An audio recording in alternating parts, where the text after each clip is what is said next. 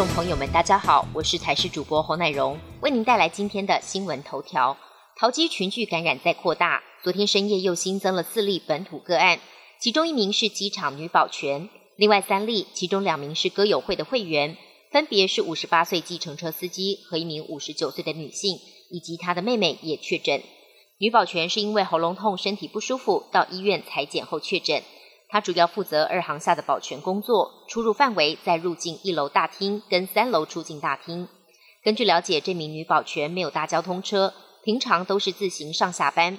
王必胜也表示，目前保全公司在机场服务的三百九十一人，部分框列快筛，六十七人都是阴性。接下来会针对所有人进行 PCR 裁检。受到东北季风跟南方水汽的影响，玉山在今天早上九点零一分开始飘雪了。这也是二零二二年玉山迎来的首场雪。位在北峰的玉山气象站，今天凌晨两点二十分开始下冰线，到两点四十五分停止，三点零五分再降下冰线，到三点五十五分为止，地面积冰有零点五公分。玉管处表示，排云山庄今天是阴天浓雾的天气，北峰及玉山口有下冰线，地面上可见小冰粒，比一般下雪还要硬而且滑。因此，排云山庄的人员都加强劝导山友，除了注意保暖跟湿滑的地面，如果评估有风险，切勿勉强登顶。大陆海关总署宣布对台湾活鱼发出检疫警示通报，其中点名两家台湾养殖场暂停受理活鱼报关，同时也将对台湾其他养殖企业输大陆活鱼加强检验检疫。被点名的屏东县芳寮乡石板养殖业者说。得知大陆海关验出隐性孔雀石绿跟隐性结晶子时，因为台湾早就禁用，就觉得很怪。养殖业私下也都很担心，活鱼迟早会步上凤梨莲雾世家暂停输入的后尘。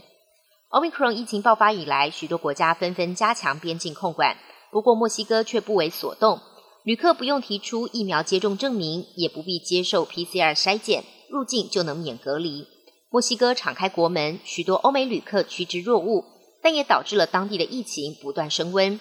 其中又以旅游热点最为严重。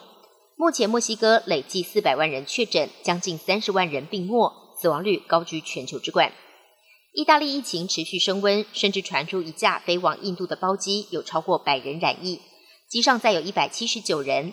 六号从米兰飞抵印度北部的阿姆利泽。由于意大利是高风险地区，机上所有人都必须接受检测。一验才发现，一百六十名大人当中，有一百二十五人染疫，阳性率高达百分之七十八。所有人都被送往检疫所进行隔离。意大利六号通报二十一万九千多例确诊，再创疫情以来最高纪录。当局已经在五号下令，五十岁以上民众都必须接种疫苗，违者最高可罚大约台币四点六万元。中亚国家哈萨克因为新年燃料价格飙涨，导致民怨沸腾，并爆发了动乱。哈萨克第一大城阿拉木图市陷入无政府状态，当局紧急请求由俄罗斯领导的集体安全公约组织协助派兵平乱。俄罗斯跟白俄罗斯的部队已经陆续抵达哈萨克。至于第一大城阿拉木图，安全部队已经执行清场，部队宣称已经有数十名暴民遭到击毙。安全部队至少也有十八人死亡，数百人受伤。哈萨克也宣布各种燃料调回到过年前的价格，半年内不会调涨。本节新闻由台视新闻制作，感谢您的收听。更多内容请锁定台视各界新闻与台视新闻 YouTube 频道。